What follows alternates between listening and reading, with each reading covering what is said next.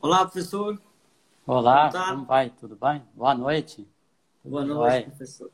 É, um, é uma honra tê-lo aqui conosco. Queria te agradecer em nome de toda a sociedade, de todos os membros, do nosso presidente, professor Marco Ongro Duarte, nosso vice-presidente, professor Gildo Gavini, o, o seu aceite em participar aqui conosco dessa sequência de lives que tem trazido tanta satisfação aí para os nossos membros. Seja, seja bem-vindo aqui, uma honra tê-lo aqui conosco. Pode ficar à vontade para dar um alô para o pessoal que já já está entrando aí.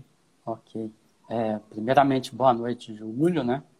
Professor Júlio, é, professor Daniel, professor Carlos Estrela, que estão aí comandando não só o evento desse ano, né, do congresso, como também as lives aí. Então, boa noite para vocês. Boa noite para todo mundo que está nos assistindo. Né? Eu vejo que o pessoal aos pouquinhos vai entrando. Inicialmente, eu queria agradecer o convite feito pela, por vocês, para que a gente conversasse agora nesse período agora, aqui da noite, um assunto né, que eu venho desenvolvendo há um tempinho. Né? Então, mais uma vez, obrigado pelo convite, e não só por vocês, como de toda a sociedade brasileira de endodontia. Né?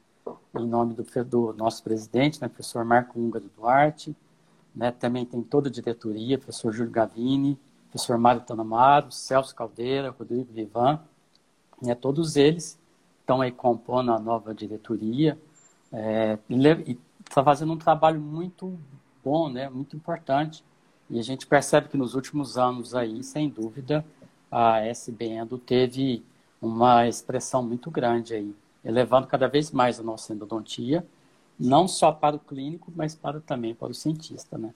E uma coisa que vocês vêm ressaltando muito, né? Eu venho acompanhando as lives e, e também o próprio lema do congresso, né? trazer sempre a ciência, né, é embasado, fazer tudo que é de ciência está embasado para o clínico, né, fazer essa ponte entre clínica e ciência. Isso é uma coisa muito legal, porque a gente que está aqui na universidade, né, em tempo integral, acaba não fazendo uma clínica mais. Mas no passado eu tive a oportunidade de fazer clínica, né? E, sem dúvida, o que a gente desenvolve de conhecimento e transmite, hoje como formador de opinião, né, a gente precisa divulgar isso por meio dos artigos, das apresentações do Congresso e desse projeto que vocês têm das lives aí, sem dúvida está sendo uma coisa fantástica, né? Vocês estão de parabéns. Toparam um evento aí de forma vir, totalmente virtual, né? Em meio a essa pandemia. E foi bastante legal, que parece que, se não me engano, vocês têm hoje mais inscritos por estar no formato virtual do que do formato presencial, que teria um número Exatamente. Limitado. Né? Então, assim, eu tenho que dar os parabéns a, a, vocês do Congresso e a toda a sociedade brasileira por estar desempenhando esse, esse grande papel aí. No meio da pandemia, topou esse desafio e está levando é, conhecimento para todos nós dentro da Odontia. Então, mais uma vez, muito obrigado pelo convite. Isso mostra a força da endodontia brasileira, né? Então, é, todas as universidades, todos os professores, todos os membros se uniram em prol de, de fazer o evento acontecer e tem, temos tido surpresas muito agradáveis, né? Tanto o número de inscritos, o número de participantes, a parceria com a Cela. Então, é, vai ser um evento diferente e impressionante, né? Então, a gente tem muitas novidades ainda. Essa ah, semana mesmo, o professor Caldeira, é, postou nos stories dele que ele está preparando aí para o nosso happy hour. Ah, eu vi, eu vi. Com a, com a galera. Então, tem muita gente se movimentando, que vai ser um evento realmente diferente, com bastante animação. Ah, e bom. falando um pouquinho do evento, antes da gente entrar nesse tema, né, que é a terapia fotodinâmica, exatamente no tema do congresso, que o que, que a gente tem de evidência científica, né, até a gente chegar a protocolos aplicáveis clinicamente, né, para o clínico geral, eu queria chamar atenção para os trabalhos da SBEndo, do Congresso da SBEndo. É, a gente já soltou a lista de trabalhos aprovados e agora a gente está aguardando o download dos arquivos. Então, quem ainda não preparou o pôster é, científico, pôster clínico ou vídeo instrutivo, é, atenção aos prazos, quanto antes mandar, é, a gente consegue fazer esse download, ver se está tudo ok para acontecer tudo certinho durante o evento. Então fiquem atentos aí e preparem e nos enviem esses arquivos o quanto antes. Porque a partir do momento que a gente tem um arquivo, tudo certinho, a gente manda é, o resumo para a confecção dos anais que vai ser publicado na Dental Press. Ah, que bom. Isso, isso, é importante, né? Dar esse recado, né? Aqui nós temos vários alunos que enviaram o resumo, né? E foram Bacana. aprovados, então a gente espera que eles mandem aí, né? Não só nossos alunos, como todo mundo que se inscreveu aí no evento. Exatamente. Vão ser mais de 200 apresentações de trabalho e uma novidade é que nesse evento o público, o membro da sociedade, também faz parte da avaliação. Então, ah, logo, logo bom. a gente vai estipular a forma da avaliação, mas o público vai ter uma participação ativa nessa avaliação. Vai ser muito interessante, bastante interativo. Que bom, e, isso é muito bom. Entrando na nossa live, a gente sempre fala, essas lives que a gente tem executado, ela tem dois, dois objetivos básicos, né? É, além da gente falar um pouquinho do Congresso. Um é trazer esse conhecimento, né, com embasamento científico, com profissionais que são protagonistas na construção do conhecimento, com o professor Gustavo, né? levar isso, fazer essa ponte com, com a clínica. E o outro é conhecer um pouquinho mais das personalidades que estarão conosco no evento, né? que, que estão nos ajudando. Então, é, vamos começar, vou querer começar apresentando, é, falando um pouquinho do professor Gustavo e depois da oportunidade dele falar um pouquinho da trajetória dele. Hoje a gente sabe, o professor que é professor associado na Faculdade de Odontologia de Araçatuba, na Unesp, né, desde 2014, que se graduou em 1996, é especialista desde 1999, batendo aí 20 anos que, que se tornou especialista, e analisando sua biografia, percebi alguns cursos, alguns flertes com a, com a patologia, patologia geral. Eu queria que você falasse um pouquinho aí da sua trajetória, da sua construção, conhecimento, os caminhos, as suas as suas referências até você se tornar aí o que a gente sabe hoje, professor da, dessa escola que é maravilhosa, que é Araçatuba, a Unesp de Araçatuba. Conta um pouquinho Sim. aí para a gente sobre sua, sua trajetória. É, com certeza. É, eu também gosto de contar a minha história até para incentivar os nossos alunos, os meus orientados também, e outras pessoas que podem estar nos assistindo. Né? Na verdade, eu, eu não sou de Araçatuba, eu sou mineiro, da cidade de Uberaba, lá no Triângulo Mineiro. Acho que você e o Daniel conhecem talvez perto, acho que vocês estudaram em Berlândia, se não me engano, né? Fizemos o um mestrado é, lá na, na UFO. Isso, na UFO, né? Maravilhoso. Então, eu sou de Uberaba, é, nasci lá, fui criado lá, e também fiz a minha graduação em odontologia em Uberaba, na Faculdade de Odontologia de Uberaba, que é a Uniub. É, assim que eu me formei, né, eu fui morar em Brasília, por um período de um ano e meio, eu fui servir as Forças Armadas. Eu fui para o Hospital Naval de Brasília, né? Trabalhei como dentista da, das Forças Armadas lá, que inclusive é o mesmo hospital que o professor Carlos Estrela também trabalhou. uma vez em conversa com ele, a gente, a gente viu que tinha esse ponto em comum. Nós trabalhamos no mesmo hospital. Então, meu um, primeiro ano, é, um ano e meio de formado, eu fiquei em Brasília, trabalhando no Hospital Naval de Brasília, né, servindo a Marinha. Mas eu vi que serviço militar não era o que eu queria, seguir a carreira militar como dentista militar. Aí, com um ano e meio, eu pedi a baixa, né? Voltei para Minas Gerais é, e comecei a trabalhar no consultório. No né? consultório, eu tenho um irmão que também é dentista, que também é professor. Sem dúvida, se eu fiz odontologia e, e também acabei indo para a área da docência, eu tive uma grande influência do meu irmão, com certeza. Né? E aí, nesse período, comecei a trabalhar consultório, é, tanto do meu irmão quanto de outros, e eu já queria estar tá, tá fazendo meus cursos, né? Aí eu comecei a fazer, na sequência, o curso de atualização em endodontia na Unesp Araraquara. Tinha um grupo de colegas que iam fazer, nós falamos, ah, então vamos fazer tudo junto. Aí eu fiz minha atualização e eu percebi que realmente era a endodontia que eu queria, até porque durante a minha graduação eu fui monitor da disciplina de endodontia por dois anos.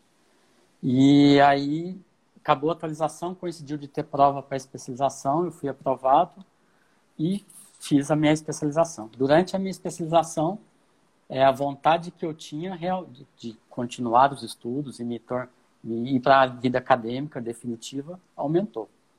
Mas naquele momento era difícil, porque eu trabalhava em Uberaba, tinha consultório, eu me mudar para Araraquara e ter toda a dedicação exclusiva ficava um pouco é, difícil. E aí eu fiz meu curso por quase dois anos, e aí eu concluí a minha especialização e continuei trabalhando. Nesse período também eu trabalhei é, por um, um, ano e meio na prefeitura à noite, eu trabalhava com história de dia, prefeitura à noite, e, e fui tocando, entendeu? Prestei prova de mestrado uh, uma vez em Araraquara, aí não fui aprovado de primeira, porque eu peguei aquela época que os professores das particulares precisavam da titulação. Então a preferência naquele momento era dos professores. E aí eu fui tentando, tentando. Nesse meio termo, eu conheci um professor que, que era aposentado da USP Ribeirão Preto, o professor Homero Rodrigues, e o professor Homero me deu, chamou, eh, me deu a oportunidade de fazer um estágio com ele. a gente começou a fazer um estágio e eu acabei fazendo algumas disciplinas na pós-graduação da patologia, é, na Universidade Federal de Minas Gerais, na UFTM. Aí, com a patologia, eu acabei conhecendo muita coisa e gostei muito desse mundo acadêmico, mas sem dúvida o que eu queria era endodontia. Aí, em 2003, eu fui aprovado em segundo lugar no, no mestrado da endodontia de Araraquara, fechei meu consultório e mudei para Araraquara. E isso me e acabei realmente me encontrando, né? A vida acadêmica, a endodontia realmente era o que eu mais desejava. E aí fui fazer todo o meu mestrado e pensando já no doutorado. No início do meu segundo ano de mestrado, eu consegui ir para o doutorado direto, sem necessidade de defender mestrado. E num total de quatro anos, eu concluo o meu doutorado. Eu defendi em março de 2008 e aí fui buscar as oportunidades, né? É, começando a mandar currículo, ficando de olho nos concursos. E aí eu comecei a entrar nesse meio. É, fui aprovado num concurso de professor substituto em Brasília, na UNB. Voltei para Brasília pela segunda vez. Fiquei por quase dois anos. Quando eu terminei Brasília, falei, agora acho que está na hora de eu fazer um pós-doutorado. Né? Como eu já trabalhei com a linha de laser durante a pós-graduação, eu busquei o Instituto de Física da USP São Carlos, o professor Vanderlei Banhato, e a gente fez o pós-doutorado. Isso foi em 2010 já. Aí, no finalzinho de 2010, eu descobri que ia ter é, professor substituto em Aracatuba, fiz o concurso, fui aprovado na virada do ano. Aí em 2011 eu me mudei para aqui para Satuba e fiz um ano de professor substituto, né? É, quase no finalzinho do ano, o professor João me convidou para a gente fazer um outro pós-doutorado. É, eu prontamente aceitei. E aí a gente mandou um projeto para a FAPESP, foi aprovado e a gente acabou buscando aí trabalhar com a terapia fotodinâmica, que já era um, uma coisa que eu comecei a estudar mais para valer em São Carlos. Bacana. E aí a gente fez alguns trabalhos biológicos, né, que é forte aqui em Iracatuba. E em 2014 teve um concurso por duas vagas, eu fui aprovado juntamente com o professor Rogério. Aí a partir daí a gente interrompe o pós-doutorado e vem desenvolvendo o trabalho como docente, como pesquisador, se envolvendo cada vez mais nas atividades aí da, da endodontia aqui da FUNESP. Né? Para mim, um motivo de muito orgulho estar aqui na equipe que eu estou hoje, que começou com o professor Holland no passado, o professor Pedro Bernabé, o professor Valdir de Souza, o professor Maldo Neri, o professor Toboni, e hoje a gente está aí com a equipe atual, né? O professor Eloy, o professor Luciano Sintra, o professor é, João e o professor Rogério. Então, é mais ou menos essa trajetória, dos, dos caminhos longos e árduos aí, mas que a gente aos poucos vem tentando ganhar é, um espaço e vem trabalhando de forma bem é, enérgica para conquistar, porque estar numa equipe como a endodontia da FOA é, requer muita dedicação, porque sempre foi uma disciplina muito dinâmica. Então a gente precisava seguir esse mesmo ritmo. E eu estou aos poucos buscando esse caminho. E tenho apoio de toda a equipe, isso é importante. A equipe que a gente está, o pessoal aqui no, sem dúvida, é, é, muito é muito parceiro mesmo. Eu fui muito bem acolhido aqui. Tenho que agradecer a Deus por isso. Mais Bacana. ou menos a minha, a, o resumo da minha, da minha trajetória, né? E a gente, e a gente agradece pelo Endodontia tê-lo trazido de volta aí, já com essa carga, essa experiência aí no, do Instituto de Física e da Patologia, né? Para essa equipe aí que é maravilhosa e cheia de professores que, que tem admiração de todos nós, né? Araçatuba é uma, é uma escola que a gente sempre teve bastante referência, né? E, e, e gera tanto conhecimento para nós, endodontistas. Né? É, então, muito obrigado pela explanação inicial. E vamos entrar, então, um pouco no nosso tema, né? Você já iniciou falando, no seu pós-doutorado, você já, já começou a aprofundar um pouco mais no conhecimento da terapia fotodinâmica. E a gente podia começar falando um pouquinho é, para o clínico como é que funciona a terapia fotodinâmica? Qual, qual é o seu mecanismo de ação? Né? Então, situa Sim. aí para o pessoal o que é exatamente a terapia fotodinâmica e como ela funciona efetivamente. Ok.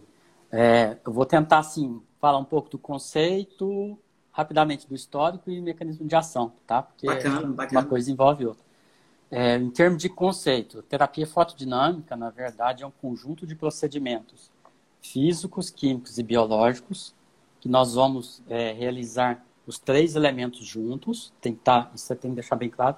É um composto dos três elementos que, que tem um intuito de atingir um local específico, que a gente chama de célula-alvo. É, no caso, a gente utiliza uma substância que chama fotossensibilizador, que ela tem que ser ativada por uma luz de comprimento de onda específico, daquele tipo de fotossensibilizador, e tem que ter a presença do oxigênio. Então, a terapia fotodinâmica, na verdade, é esse conjunto dos três elementos que vão reagir entre si, se interagir, formar uma reação química e levar um produto final, que é, é liberar espécies altamente reativas de oxigênio, como, por exemplo, radicais livres, como, por exemplo, também é, o oxigênio singleto, principalmente o oxigênio singleto. E, e quando libera esses radicais livres, né, essas espécies altamente reativas de oxigênio, também ocorre é, uma, uma reação que vai no caso, destruir uma célula cancerígena, por exemplo, ela vai, por exemplo, é, inativar micro-organismos ou, por exemplo, alguma área que tem uma patologia, alguma ferida. Então, a gente pode utilizar terapia fotodinâmica para, tanto na parte de, de patologias, né, no caso nosso da odontologia, nas estomatologias, na parte de oncologias e na parte de redução microbiana. É, na verdade, se a gente for buscar o histórico, a gente tem que entender um pouco da, da luz. Se a gente pegar civilizações muito antigas, aí, como Índia, China, Egito, já utilizava o recurso da luz como uma forma de terapia, que é a fototerapia. Mesmo que no passado, aí, cerca de mil anos, é, de maneira empírica, mas já, já percebia o benefício que a luz do sol trazia né, para o ser humano, lógico, dependendo do horário que esse sol, é, a pessoa se expõe ao sol. A própria medicina também começou, né, o, o recém-nascido, quando ele tem, por exemplo, uma icterícia, o que, que é recomendado? O banho de luz, né, para que ele, que ele recém-nascido, ali, prematuro, ele toma um banho de luz. Então, o uso da luz na área da saúde, ela tem sem embasamento aí, tanto inicialmente empírico, depois científico, já no passado. E a terapia fotodinâmica, se a gente for recorrer à história, o primeiro artigo científico que saiu foi no ano de 1900. É um, um, um pesquisador chamado Oscar Reb, ele começou a trabalhar com protozoários e ele incidiu nesses protozoários uma substância que chama alaranjado de acridina.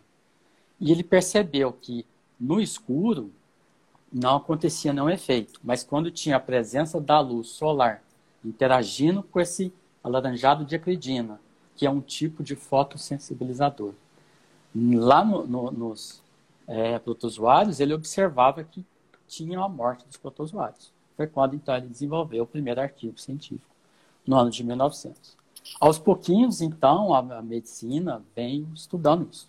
Isso só ganhou um pouco mais de força a partir dos anos 60, quando foi é, idealizado né, com o advento dos aparelhos de laser e posteriormente o LED.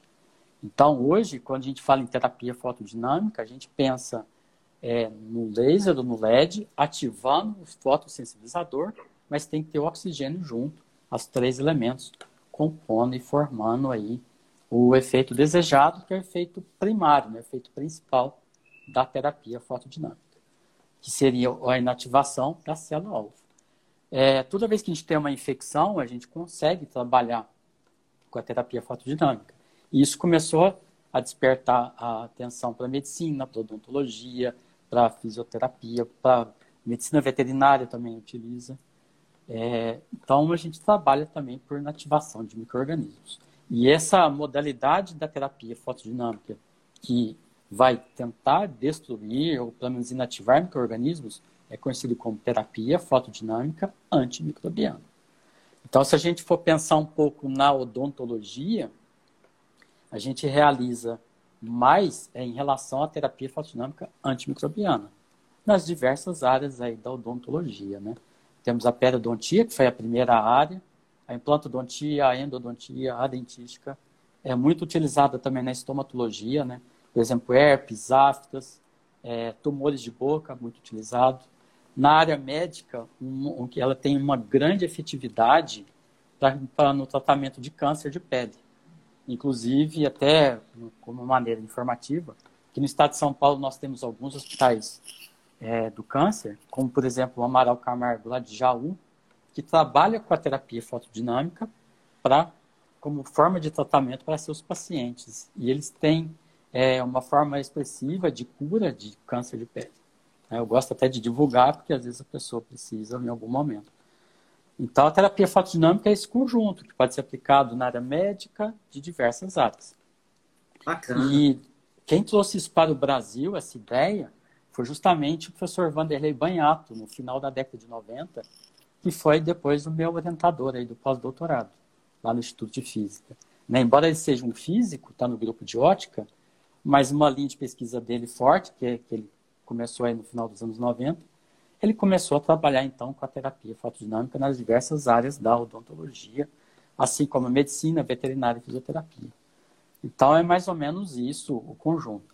E esse mecanismo de ação então ocorre isso, a gente é, insere fotossensibilizador, pode ser um gel, uma pasta, uma pomada, um líquido, ativa com uma luz de comprimento de onda específica, pode ser laser ou LED, e na presença do oxigênio forma reação, libera as espécies altamente ativas de oxigênio, como por exemplo é, o, o, oxigênio singleto, que é o mais importante. É mais ou menos isso que ocorre. É só um outro exemplo que a gente pode usar também fora do, do nosso corpo humano, a terapia fotodinâmica ela pode ser usada para descontaminar sangue, água, superfícies. É, por exemplo, Covid agora, atualmente, já tem trabalhos que saíram empregando o uso da terapia fotodinâmica aí, e para inativar né, os micro-organismos aí do Covid. E tem um, uma história bem interessante, o Bill Gates, é, uma vez ele quis fazer uma campanha, né, de forma solidária com a África, com os países africanos. Ele utilizou a terapia fotodinâmica para a descontaminação das águas lá no continente africano. Então, a gente vê que ela tem uma, uma ampla ação aí em diversas áreas, não somente da odontologia e da endodontia. Bacana, bacana. É, você falou muito da, de, dessa utilização da luz, que ela é muito antiga, né? Então você foi beber na fonte lá, é, na física. E trazendo um pouco para a área de atuação do especialista em endodontia e na aplicação antimicrobiana, é, em que é que o tipo da luz vai influenciar nesse, nessa capacidade antimicrobiana? Tem alguma diferença? O que você pode dizer para a gente em termos de tipo de equipamento, mas com relação à fonte de luz? o laser, Sim. o LED, nessa, nesse potencial antimicrobiano? É, acho que a gente precisa explicar um pouquinho sobre o laser do LED, né? Eu sei que já teve uma live aí recente do, do Cássio, né? Ele Exatamente. mas é bom a gente voltar. É, na verdade, a gente tem laser e LED. E o laser nós temos dois tipos, de alta intensidade ou alta potência e o de baixa intensidade e baixa potência. O de alta intensidade a gente faz é, ablação, vaporização, consegue cortar superfícies, tecidos duros, né? Dentina, osso. E o laser de baixa intensidade, ele não corta tecidos. Ele vai fazer uma biomodulação, uma bioestimulação. Então, esse teste diferença. O laser de alta potência ele tem trabalhos com altas temperaturas, já o de baixa intensidade, com, ele não tem efeitos térmicos. E o laser de alta potência, se a gente quiser utilizar apenas o laser em si, ele consegue inativar as bactérias.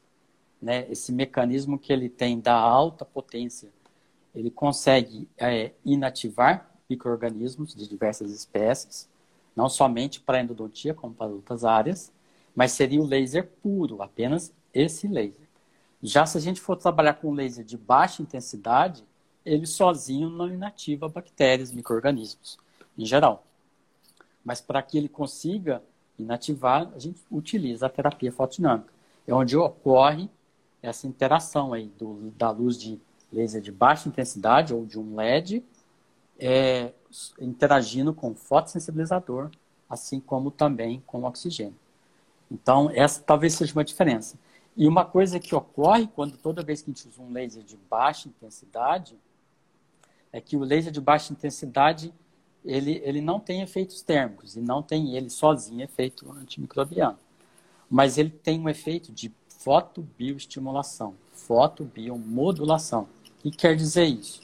Ele consegue trabalhar com é, melhorar o limiar de sobrevivência da célula, melhorar o metabolismo, né? Ele vai atuar ali em nível celular, molecular, né? trabalhando ali nas mitocôndrias, né? Então vai dar uma energia, vai é, ajudar na, na, produção de ATPs e com isso ele acaba levando a um reparo tecidual.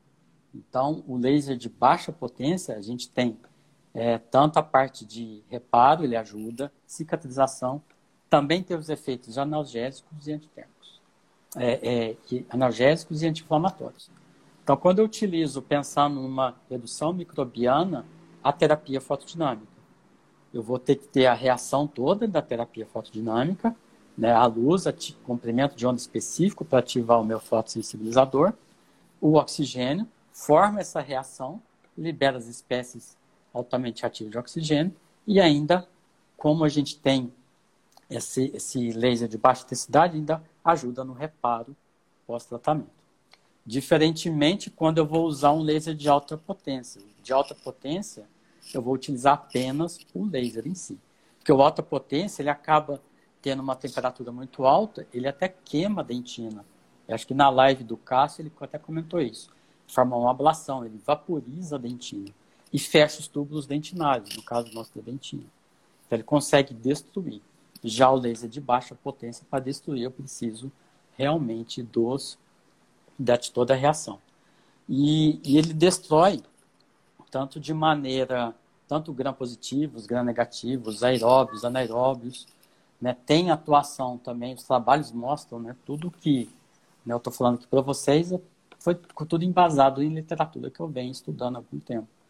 É, mostra, sim, realmente existe uma efetividade. Agora, uma coisa importante que eu gosto de deixar bem, bem claro, ressaltar já a partir de agora. O uso da terapia fotodinâmica na endodontia, no nosso caso, ela vem como coadjuvante, ela vem como complemento. Ela vem para somar toda a terapia que a gente já faz, toda a terapia endodôntica. Então, nós vamos fazer nosso preparo biomecânico, nós vamos fazer um bom uso de um bom instrumento, com uma boa técnica, o uso do hipoclorito de sódio, se possível até ativá-lo com uma ponta de ultrassom. Né? A gente tem aí o, hoje no mercado aí várias pontas específicas para endodontia. É, tem até uma da empresa nacional, a Health, do nosso amigo Capelli. A gente pode utilizar a própria Risonic também para ativar ali um pouquinho o hipoclorito. Né? E depois eu vou limpar o forame, fazer a adaptância, usar a DTA aí sim que eu vou entrar com a minha terapia fotodinâmica. Acabou minha terapia fotodinâmica. Eu vou irrigar, limpar toda a região e vou colocar a minha medicação intracanal de hidróxido de cálcio. Uma coisa que eu gosto de deixar muito importante: a terapia fotodinâmica não substitui a medicação intracanal. Eu vou sempre utilizar o hidróxido de cálcio após o preparo mecânico e terapia fotodinâmica. Então, a terapia fotodinâmica vem como um complemento, como uma tecnologia, uma ferramenta a mais para a gente combater a nossa infecção endodôntica. Porque nós temos o quê? um, uma anatomia extremamente rica e variável, cheia de curvaturas, né? o sistema de canais articulares, istmos, é, nós temos várias reentrâncias, os canais secundários, acessórios, então é uma anatomia muito rica. E, e é difícil o instrumento agir todo o sistema de canais articulares e a própria solução irrigadora. Então, tudo que eu, na minha opinião, tudo que a gente pode ter de recurso tecnológico para lançar a mão para a gente ter, é, conseguir debelar a infecção, reduzir a carga microbiana, a gente deve lançar a mão. Então, terapia fotodinâmica antes da medicação intracanal. E, e a terapia fotodinâmica, ela não, ela não tem resistência com os micro-organismos, ela não promove resistência microbiana, ela é indolor, ela é atraumática, eu posso aplicar várias vezes, ela não tem efeitos colaterais. Então, nada impede que, no, quando o paciente voltar para a segunda sessão, a gente remove o selamento coronário, remove a medicação intracanal, faça uma segunda dose de terapia fotodinâmica e depois seca o canal radicular, os canais radiculares e vamos partir para obturação. E é uma coisa interessante porque nós vamos usar sempre onde, né, endodontia? Na, nos casos de necropulpectomia. Biopulpectomia, eu não uso terapia fotodinâmica. Por quê? Não há necessidade. Eu tenho um tecido pulpar vivo, eu tenho um tecido pulpar ali isento de micro-organismos. A terapia fotodinâmica, para nós, dentro da ela vem como um coadjuvante para potencializar tudo que a gente já faz principalmente pensando no biofilme, né? A gente tem o biofilme intraradicular e o extraradicular. O intraradicular, nosso instrumento vai raspar. E se ele vai raspar, ótimo. Mas a gente não consegue raspar todas as paredes com o nosso instrumento endodôntico. A lima não toca todas as paredes. A literatura mostra isso. Então, a gente tem que lançar mão de recursos adicionais para tentar, então, é, debelar o máximo possível, reduzir a carga microbiana o máximo possível. Né? Então, eu acho que uh, seria interessante uma, um recurso tecnológico para a gente conseguir realmente uma inativação. E em pensando é, na necropulpectomia, eu posso utilizar na necropulpectomia em si, tanto nos casos com e sem lesão periapical. Eu posso utilizar nos retratamentos, seria interessante, principalmente quando tem retratamentos com com, você veja que tem uma lesão periapical ali persistente. Posso utilizar na cirurgia parendodôntica, após a gente fazer a psectomia, a curetagem da lesão, posso utilizar também nessa região. Posso utilizar também, é, por exemplo, eu vou, eu vou desobturar meu canal radicular e vou confeccionar um pino, ou o clínico vai fazer isso. Pode ter uma contaminação de saliva.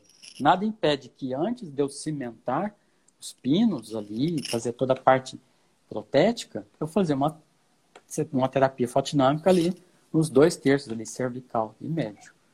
E eu acho bastante interessante, sim, é, que a gente pode usar esse recurso aí, desde que tenha o aparelho contra o fotossensibilizador.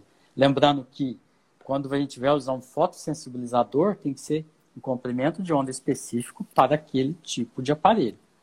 Por exemplo, nós temos o azul de metileno, que é o mais utilizado para endodontia, e ele tem, ele é ativado por uma luz de comprimento de onda do vermelho, é 650 a 700 nanômetros, ali na escala é, do espectro luminoso. Então a gente tem que ter uma luz vermelha, geralmente um laser é de baixa intensidade vermelho mas nada impede de que utilizar outros tipos de fotossensibilizadores ativados, por exemplo, por um LED. Então eu acredito, né, depois que eu fui começar a estudar a parte física, biofísica, bioquímica, química, lá na época do Instituto de Física, em 2010, é, eu fui entender um pouco melhor esses mecanismos e comecei sim a acreditar né, que como, como coadjuvante Agora, é, falar sessão única, jamais eu pensaria nisso.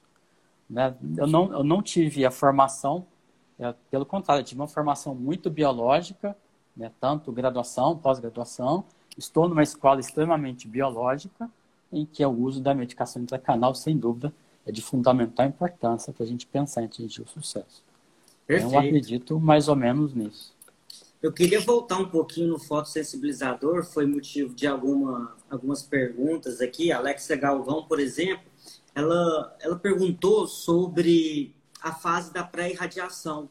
Se você acha que existe a necessidade de uma ativação do fotossensibilizador. Aí eu queria que você aprofundasse um pouco mais, é, falasse um pouco dessa diferença dos tipos de fotossensibilizadores e se nessa fase pré-irradiação eles necessitam de alguma complementação, como uma ativação, ou não, Sim. é só esperar um tempo específico? Como que é, é clinicamente funciona essa ação aí da, da terapia? Então, o fotossensibilizador, na verdade, são moléculas, ou, ou melhor, um conjunto de moléculas que vão sofrer uma interação com a luz. Então, pode ser qualquer substância que tenha essa interação com algum tipo de luz específica. Pode ser uma luz do espectro luminoso vermelho, azul, verde e assim por diante. Então, a, no caso que, na verdade, quem estuda os fotossensibilizadores é a física, a química e a biofísica. Né? Quando a gente entra nesse mundo, e se a gente for buscar a literatura, que ela é muito rica desses detalhes aí dos fotossensibilizadores, a gente observa que esse pessoal das áreas básicas, aí, física, química, biofísica, eles estudam sintetização de novos fotossensibilizadores, entendeu? Caracterização de novos fotossensibilizadores. É, aqui no estado de São Paulo a gente tem tanto a, na química de Araraquara, de Ribeirão Preto, de São Carlos, né? Eles estudam isso, então tem, tem grandes grupos de pesquisa estudando isso. Porque a terapia fotodinâmica é usada em várias áreas, não somente na, na odontologia. E o fotossensibilizador, para que ele funcione, ele precisa ser ativado por um comprimento de onda específico. Então, por exemplo, o azul, como eu comentei agora há pouco, o azul de metileno, ele vai ser ativado por um comprimento de onda do tipo vermelho, laser vermelho. Mas a gente tem, por exemplo, o azul de toloidina, que também seria o vermelho. Mas a gente tem, por exemplo, a curcumina. A curcumina, para quem não conhece, é o açafrão, né? aquele açafrão que às vezes, a gente coloca no, na comida, ali no arroz, para ficar um pouco amarelo. A curcumina, ela já é conhecida e estabelecida na literatura, ela tem grandes poderes né, biológicos, né, analgésicos, anti-inflamatórios e aí por diante. E o pessoal descobriu que a curcumina, ela sim tinha uma, uma substância, ela gerava sim formação do oxigênio em singleto quando ativada por uma luz de comprimento de onda azul. Então, por exemplo, se eu for usar uma um fotossensibilizador do tipo curcumina, eu posso ativar com um LED azul. Em alguns trabalhos de pesquisa que a gente realizou aqui, tanto no meu pós-doutorado com o professor João, depois que eu já me tornei professor, é, a gente trabalhou com curcumina, com azul de metileno, e a curcumina eu ativei com fotopolimerizador mesmo, um LED azul. E, e aí, como que funciona isso? Se, como, é, se quiser, a gente pode detalhar um pouquinho mais no final, sobre o protocolo clínico para endodontia, é, a gente insere o fotossensibilizador, ele tem que agir sozinho, somente o fotossensibilizador, por cerca de 3 minutos, que é o que a gente chama de período de pré-irradiação. Então, eu, no nosso caso de endodontia, eu pego o azul de metileno na forma líquida, vou encher meu canal radicular, inundar o canal radicular e deixo ali 3 minutos agindo. Esses três minutos vai ser o tempo que o fotossensibilizador vai atingir o local específico. A partir de, de três minutos, aí eu venho e aplico é, a minha luz. Eu vou incidir a minha luz ativando. Agora, uma coisa legal para a nossa endodontia. Durante esses três minutos, se eu quiser potencializar a ação do fotossensibilizador no sistema de canais radiculares, eu posso muito bem pegar uma ponta irrissônica, por exemplo, aí da, da Helsi, do, do Capelli, ativa aí 20 segundos, ou 30, ou às vezes no máximo um minuto, que eu consigo espalhar muito bem o fotossensibilizador para o sistema de canais circulares e dentro dos 3 minutos. Né? Então, por exemplo, deixei 3 minutos, durante os 3 minutos, aí de 20, 30, no máximo um minuto, eu ativo a, com uma Sonic. Mas sempre fecho a minha irrigação, né? A irrigação sempre vai ter que estar fechada ali nesse momento. E tá, chegou nos três minutos, eu mantenho meu fotossensibilizador no interior do canal radicular Aí eu venho com o meu laser vermelho, no caso que eu estou usando azul de metileno, acoplado a uma, uma ponta específica, uma fibra ótica, insiro no interior do canal radicular e vou ativar de um minuto a um minuto e meio, ou seja, 60 segundos a, a 90. Né? Isso aí a gente pode escolher 60, 70, 80 ou no máximo até 90. E aí, nesse momento, aí sim ocorre a terapia fotodinâmica, porque eu tenho fotossensibilizador ativando, a luz está sendo ativando esse fotossensibilizador e a presença do oxigênio formando as espécies altamente reativas. E isso é legal porque onde você tem o fotossensibilizador, você tem a, a, a luz agindo. Se eu espalhei no sistema de canais radiculares, por exemplo, com ultrassom, eu consigo a luz, ela vai chegar nesse momento. Aí vocês podem perguntar, mas a luz não faz curva. Sim, a luz não faz curva, mas a fibra que a gente usa é muito flexível. E é uma ponta, ela tem mais ou menos a ponta equivalente a uma, uma lima do tipo K25, 30, flexível, então eu consigo levar, inclusive, na mesial do, dos molares que já estão aí preparados. E levo até mais ou menos 2 é, milímetros do comprimento real de trabalho. Importante é toda vez que a gente está ativando ali no canal radicular, eu fazer movimentos que a gente chama de helicoidais, de vai e vem. Então, com isso, eu vou agitar um pouquinho a, com a própria fibra a solução sendo ativada. É uma coisa Gustavo, legal também. Oi, diga. Existe, estão surgindo aqui várias perguntas com relação ao protocolo clínico, essa forma Sim. mesmo de utilização. Então, a Mariana Araújo pergunta sobre aparelhos, a Jaqueline está perguntando é, quantos joules, a Lu Angelina pergunta sobre qual que é a fibra, onde eu posiciono. Então, antes da gente entrar no protocolo, que é um, um dos itens que, uhum, que é interessante que é a gente falar, a gente pode finalizar com isso, queria que você respondesse uma perguntinha que surgiu antes, que é a relação da terapia fotodinâmica com a dor pós-operatória. Existe alguma evidência de melhora no, meu resultado com relação ao outcome de dor pós-operatória quando eu, eu faço terapia fotodinâmica? Responde essa, fala só essa, essa questão e aí a gente entra depois tá nos protocolos clínicos. Então, na verdade, é, conversando com alguns professores que são clínicos, que usam a terapia fotodinâmica, eles relataram isso e na literatura também mostra alguns trabalhos assim. É porque, na verdade, o que ocorre ali é que a luz está agindo é, quando a gente faz a terapia fotodinâmica, de maneira primária, para inativar ou potencializar a inativação dos micro-organismos. Mas a luz, no caso do laser ou LED, toda vez que ela, a gente trabalha, ela sofre uma parte é refletida, uma parte é espalhada e uma parte é absorvida para a região. E se a gente observa, forma até um halo ao redor.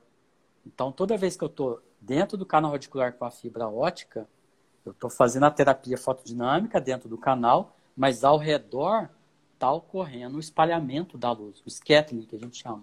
Né? A literatura é muito vasta mostrando esse, esse mecanismo aí do scattering.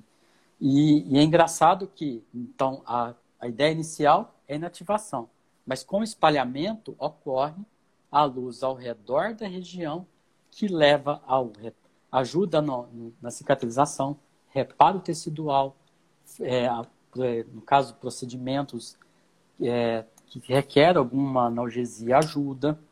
Então, ela acaba tendo efeitos analgésicos, anti-inflamatórios. Isso aí, se for quem quiser aprofundar, a literatura tem muito rica desses detalhes. Ele mostram todo esse mecanismo da fotobiomodulação.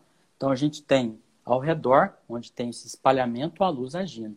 E na endodontia, uma coisa interessante, quem faz a endodontia já pode ter observado isso, você está lá com a, com a, fibra ótica, dentro do canal radicular, ativando o azul de metileno. Se você levantar um pouquinho o isolamento absoluto, você observa ao redor do dente, ali, coisa de 3, 4 é, centímetros, tem um halo ao redor. Você consegue ver isso sobre a pele. É uma, uma, uma imagem muito interessante. E, então consegue. Eu acho que por esse ter essa ação primária de inativar o microorganismo e efeito secundário da laser terapia, né, que é o reparo, analgesia e efeitos anti-inflamatórios, acaba ajudando E o pessoal fala, relata que é, consegue ter um reparo mais rápido do, do, da lesão periapical, né, os clínicos que eu conversei, tanto professores como somente clínicos relatam isso, e não tem dor pós-operatória. Ela ajuda né, na fotobiomodulação como um efeito secundário por causa desse espalhamento. E no caso a fibra ótica, ela vai agir somente dentro do canal radicular, né, é, levando a luz que está acoplada ao meu aparelho. Bacana. E ela leva toda essa luz ali, ativando. Então, dentro do canal radicular, está ocorrendo a inativação de micro-organismos. Mas ao redor, pelo espalhamento, ocorre uma fotobiomodulação. Então, a gente acaba tendo dois benefícios aí que eu acho fantástico né, para quem trabalha com a terapia fotodinâmica. Bacana, bem esclarecedor. Agora, vamos entrar então no, na questão do protocolo clínico, que é uma uma questão de muita dúvida. Dentre o material complementar que a gente vai pôr no grupo do Telegram, um dos artigos que você nos enviou é uma revisão de literatura é, muito esclarecedora, que foi publicada Sim. na Dental Press. E você vem passo a passo, explicando ponto a ponto, então é um material de consulta, de, de estudo bastante interessante. E uma das conclusões, a, a frase final da revisão de literatura, é que a gente precisa de um pouco mais de estudo para determinar um, ou melhorar os nossos protocolos clínicos de utilização. Então, a gente vê que não tem um consenso muito bem definido e a gente tem algumas, algumas opções de protocolos clínicos. Então, eu queria que, na sua experiência, você falasse um pouquinho de um protocolo clínico que seja é, de fácil execução, que tenha um, um efeito, um custo-benefício é, relevante para o clínico. E aí eu vou Sim. pontuar algumas perguntas que durante a sua fala você pode ir respondendo, né? Então, a Mariana Araújo ela pergunta sobre os aparelhos em si, se puder citar Sim. um pouquinho dos aparelhos. A Jaqueline pergunta com relação aos joules, quantos joules, né? O, okay. o nickname RJFC4, ele pergunta se a fibra ela pode ser reaproveitada ou não. E e a distância da fibra ao ápice? A Luangelina tá. também pergunta. Não, com certeza. Acho que dá para responder tudo no protocolo. Exato. o protocolo, então, é, só voltando nesse artigo aí, a gente fez essa revisão de literatura ainda quando eu estava no, no pós-doutorado com o professor João, né, Eduardo Gomes Filho, aqui da, da nossa disciplina. É, ele tinha pedido, vá, vamos fazer uma revisão do, do assunto. A gente fez e está aí publicado na Dental Press, Endodontics. É, inclusive, é, foi 2013, se não me engano, essa publicação. Né? É, tem sim, um, às vezes, uma confusão na literatura em relação aos protocolos. Mas do que eu vim estudando e, e, e venho observando, conversando com os clínicos, talvez o protocolo que seja mais aceito é esse que eu vou detalhar um pouquinho mais agora para vocês, tá? É, então, fique bem claro, a gente não usa em biopulpectomia, a gente só vai usar em caso de necropulpectomia, que eu preciso da inativação da, dos micro-organismos, da potencialização. Não vou deixar de utilizar hidroxicálcio, ressaltando novamente isso, eu vou continuar usando o hidroxicálcio que vai vir depois, certo? Só deixar isso bem claro. Então, a gente faz preparo biomecânico, né, solução irrigadora ali hipoclorito de sódio, né, e eu terminei meu preparo biomecânico. Sempre lembro, lembro fazer, lembrar de fazer o, o debridamento, a limpeza do forame, né, a patência. Isso é importante aí na necropulpectomia. E uso o EDTA. Então, até o EDTA, a gente faz toda a sequência clínica da endodontia, que cada um já já está bem conhecido, bem estabelecido. Aí eu vou, então, utilizar o meu fotossensibilizador. No caso, o mais utilizado é o azul de metileno é, comercialmente, ele é vendido em duas concentrações, o 0,005 e o 0,01%, certo? Os dois têm boas ações antimicrobianas, os dois estão facilmente encontrados para compra e são acondicionados em tubete anestésicos ou em seringas. Né? Então fica fácil, você usa ou com uma carpule ou na própria seringa que o fabricante fornece.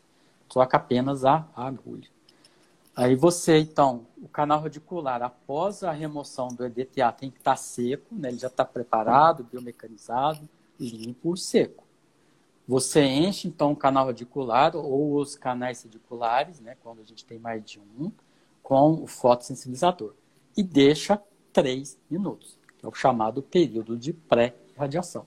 Esse período de pré-radiação, então, é o período que vai que o fotossensibilizador vai agir sozinho naquele momento chegando é, no local específico, aderindo às suas células, tá? As células, no caso, que a gente quer destruir, na verdade, né? A célula microbiana. E nesse período de três minutos, se você quiser potencializar, você usa uma ativação com ultrassom. Então você pega uma ponta rissônica, por exemplo, fecha a irrigação, leva como se fosse fazer uma PUI leva, ativa em 20 segundos, 30 ou no máximo um minuto. Né? Sempre tomar cuidado para não deixar espalhar muito o fotossensibilizador para fora dos canais radiculares. Quando atingir os 3 minutos, você vem com um laser, no caso é o laser vermelho, que eu estou usando o azul de metileno, acoplado à minha fibra, levo no interior do canal radicular e faço um movimento que a gente chama de helicoidal de vai e vem lentamente, durante um minuto ou no máximo um minuto e meio. Ah, em termos de potência e energia, se eu faço, é, por exemplo, um minuto, eu vou ter 60 segundos, 6 joules de energia, que equivale a 200 joules por centímetro quadrado de dose. Se eu colocar no tempo máximo aí 90 segundos, né, um minuto e meio, eu vou ter 9 joules de energia entendeu? E 300 joules por centímetro quadrado. Então, o tempo pode variar entre um minuto a um minuto e meio. A energia vai de 6 joules a 9 joules. E a dose vai ser de 200 a 300 joules por centímetro quadrado. E você faz o aparelho de laser, na verdade, você programa esse um minuto, um minuto e meio. Então, quando ele terminar o tempo, ele vai desligar sozinho. Você não precisa ficar marcando no relógio. Em termos de aparelho, tem que ser o laser de baixa intensidade, tá? É, a gente tem no Brasil duas grandes empresas aí que fabricam, inclusive as duas são lá de São Carlos, são parceiras, inclusive, do Instituto de Física para fazer as pesquisas que, que eles fazem aí. É, e então a gente consegue adquirir e comprar. O laser que a gente vai utilizar nesse momento, ele tem várias aplicações não só de como terapia fotodinâmica, como laser terapia, nas diversas áreas da odontologia. Se a gente for estudar um pouquinho a laser terapia para odontologia, a gente observa que ela tem é, aplicação em quase todas as áreas. E em termos de terapia fotodinâmica, também em quase todas as áreas, principalmente quando tem presença de infecção. E em termos de, de aparelho, custo, custa mais ou menos um torno de 3 a 3.500 um aparelho desse. Então, eu até falo muito com os nossos alunos aqui, da, que a gente utiliza, na, na especialização também no nosso curso. É, quando você comprar o aparelho, compre pensando da mesma maneira que você compra um, um ultrassom. Ele tem várias aplicações na endodontia, assim como nas diversas áreas. Da fibra ótica, ela é flexível, a ponta, ela, se a gente chega, tem que chegar em torno de 2 milímetros aquém do comprimento de trabalho. A gente evita chegar muito próximo ao comprimento de trabalho, não precisa, porque ela já vai ter ação aí do espalhamento do Scatling. E a gente não recomenda reutilizar. Por quê? Ela, é, ela na verdade, ela é feita para ser descartável. Se você tentar esterilizar, como alguns alunos nossos aqui tentaram, Alguns a fibra derreteu toda no autoclave, outras não. Mas eu não sei dizer se, se ela derreter, se tem alguma interferência no efeito final, na capacidade de difusão da luz. Então eu não recomendo reutilizar é, a fibra. Geralmente você compra, vem um tubinho aí com, com as pontas descartáveis e acho que é bastante interessante. Então, a gente tem tanto as, as, fibras nacionais como importadas específicas para os aparelhos. Então, geralmente, você compra a fibra da mesma empresa que você comprou o aparelho. E o fotossensibilizador você acha também juntamente com essas empresas e também em dentais, várias dentais já vendem fotossensibilizador. Então, acho que é bastante legal aí, uma ideia. No outro dia teve a live do professor Figueiredo, né? Ele comentou sobre terapia fotodinâmica e também do que ele vem utilizando também como maneira complementar, né? Então, o grupo deles, inclusive, foi, foi o que eles é, fizeram o estudo mostrando da ativação ultrassônica para espalhar o fotossensibilizador. Né? Esse protocolo que eu sigo aí do espalhamento com a ponta de ultrassom para levar o fotossensibilizador no sistema de canais é do grupo do, do pessoal do Sul, aí do professor Figueiredo aí, publicaram aí desde 2014. Certo? Bacana. O pessoal está perguntando um pouco mais sobre o Telegram, a gente mencionou. Então, Jaqueline Inácio, Ana Flávia, Débora. É, Para acessar o canal do Telegram, basta entrar no, na bio do, do nosso Instagram, da SBN, do oficial. Lá vai ter o Linktree, vai cair direto para o link do Telegram. E você clica lá e já vai direto para o canal do Telegram. Ok? Bom, o tempo passou rápido. Estamos Passa aqui rápido, né? com, com o professor Gustavo, que dentre todos esses títulos que a gente já falou, é, hoje eu escutei mais um, professor Ricardo Afonso Bernardes, o, o, levantou mais um título, o Gentleman da Endodontia está aí. Ó, mas... então, professor, muito obrigado pelas suas colocações. Eu que agradeço. É, antes de encerrar, eu já não queria perder a oportunidade de te agradecer mais uma vez de estar aqui dividindo, compartilhando o seu conhecimento. E vou te passar a palavra para você fazer as suas considerações finais. E se der tempo, vou lançar aqui algumas perguntas aqui para você okay. para você falar que ficou ainda pendente. Se não der tempo hoje, a gente vai ter outras oportunidades. A Débora pediu para, se fosse possível, disponibilizar, faz menção a um artigo no qual é, você relaciona o laser com a COVID. E o professor. Kuga, ele faz uma pergunta bem objetiva, direta, se os 9 joules equivale a 300 joules por centímetro quadrado. Sim, seria, seria a gente trabalhar com um minuto e meio, 90 segundos, com energia de 9 joules, que em termos de dose seria 300 joules por centímetro quadrado. Está correto. Ok. Respondido então, um abraço aí, aí professor Kuga. Você comentou do professor Ricardo Bernardes, né? A gente tem uma amizade muito antiga, porque o Ricardo também é de Uberaba, né? E estudou com meu irmão também, é da época do meu irmão. Nossas famílias aí são amigas aí de longa data. Então a gente se conhece desde a adolescência. Uma, se ele estiver nos assistindo aí, um abraço. Né? A gente vê que tem várias pessoas conhecidas aqui. Um abraço para todos que estão assistindo. Né? Obrigado pela oportunidade de ter é, compartilhado esses momentos com vocês, trazer um pouquinho do que a gente trabalha aqui na né, endodontia de Aracatuba. Essa é a minha, minha linha de pesquisa principal, mas que eu já consegui respostas de várias coisas, né? Tanto, tanto com trabalhos meus, com trabalhos de outros grupos. Então, eu creio que não tenho mais tanta dúvida assim com a terapia fatodinâmica. E eu, inclusive, já comecei uma segunda linha de pesquisa, que inclusive é muito forte aqui em Aracatuba, né, que é a parte dos sistêmicos, é juntamente com o professor João e principalmente com o professor Luciano Sintra. O professor Luciano Sintra me convidou em 2017. Eu participei de alguns trabalhos e eu tive o prazer de fazer um trabalho que a gente orientou aí como dissertação de mestrado, que foi defendido esse ano. Então, em breve aí também a gente vem compartilhando aí com vocês aí os trabalhos que eu também vou é, colaborar aí junto com o professor Luciano Sintra, que teve outro dia na, na live aí, falando da medicina endodôntica. Né? Sem dúvida, é, um, é uma, uma área bastante interessante. Agradecer a vocês, ao convite por estar aqui, agradecer toda a sociedade da SBN, do né? professor Marco Ungaro Duarte, professor Rodrigo Vivan, professor Celso Caldeira, Gavini, professor Mário Tanomado Filho, né, que eu devo é, muito aí, desde a minha época da pós-graduação, me ajudou muito aí para chegar até aqui. E, e, é muito interessante a gente mostrar um pouquinho do que a gente faz, né?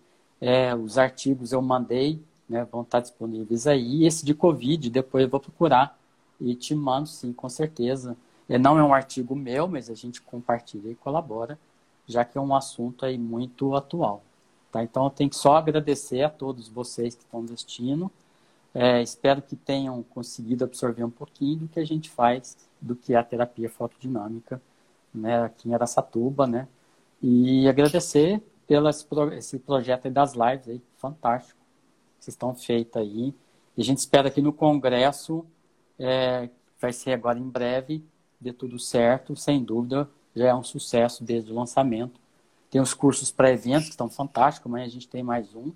Né? O professor Eloy também vai estar daqui de Aracatuba está participando. Né? No, no, no, congresso em si, o professor João, o professor Luciano vão ministrar cursos, então a gente vê que a endodontia de Aracatuba vem tentando contribuir um pouquinho com a endodontia.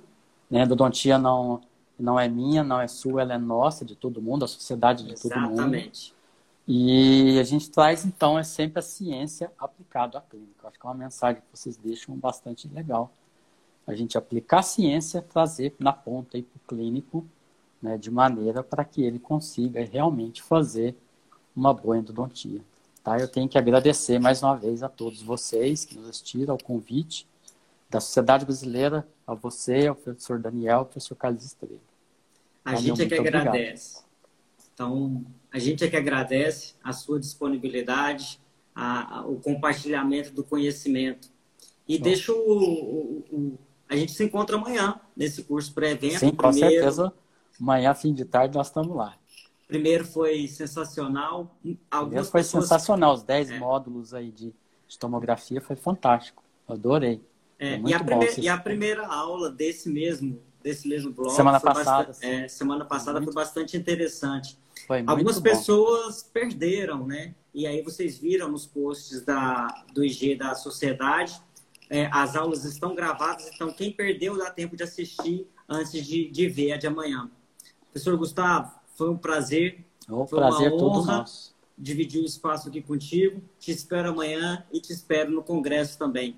Um grande abraço, eu que, Eu que agradeço, um abraço a todos, até amanhã e até o congresso em outubro. Uma boa noite para todos. Tchau, tchau.